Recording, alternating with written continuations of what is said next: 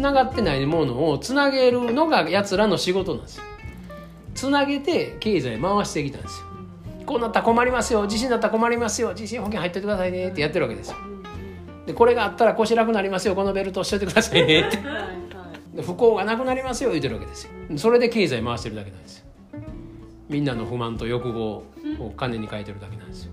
でそんなこといるんですかやるんですよ源に戻ったら。なんか気づいてるんですよ。ちょっとずつみんなちゃうよなみたいなこと。にだから自然との共生とか言い出すわけでしょ、うん、僕らの親父の世代でも高度成長期なんかもそんなことお構いなしや四日市や川崎やみたいな高化学スモッグだから一回その極端な極を表していやこっちですよね。を繰り返してるだけなんですよ。コロナもその一つですよ。ね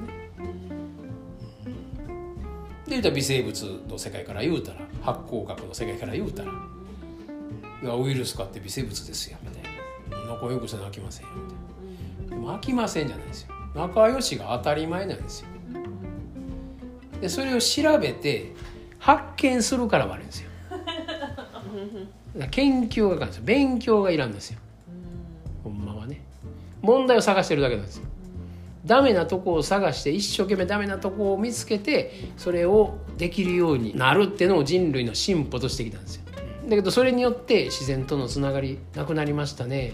で昔は人間も草花と話せて動物たちと話せて鳥と話せたでしょうみたいなね。そんな話になってくるわけですよ。で昔はそんな喋らんともう目見たら分かりますね。日本人はそういう民族やからね。でそれが怖いわけですよ欧米は。こいつら何考えてりゃ分からん。だから支配するんじゃなくて便利さ豊かさでボケさす方の作戦に出たっていうわけですよ。でもそんなほんまかどうか知りませんよね。まあでもその話が出るということは僕ら本来目覚めてるんですよみたいなことですよね。でそれもまた日本人は他と違うんですよ。みたいな分けてるんですよね。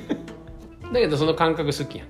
キューッとねなんか日本人の魂みたいな話になるあとなんかちょっとこう嬉しいみたいな誇りが出たありとかそうそうでそういうのが潜在意識が目覚めてるからでそれこそ言うは何し日本へとかに日本のなんやらとか外国の人が日本の文化がどうのこうのみたいなテレビ番組がやたらできたりするわけですよ。でやたらやりすぎると一回ないですよってなるわけですよ。もうこんといてくださいってなるわけです。来たら飽きませんみたいな。一回日本人だけで考えましょうみたいな。大阪の心斎橋で中国人歩いてるの快適やな。とかなるわけですよ。今まで違和感しかなかったわけ。だからね。京都も外人だらけなんか。でそうやって曲を知って自分の心地いいところを知っていくだけの話ですよ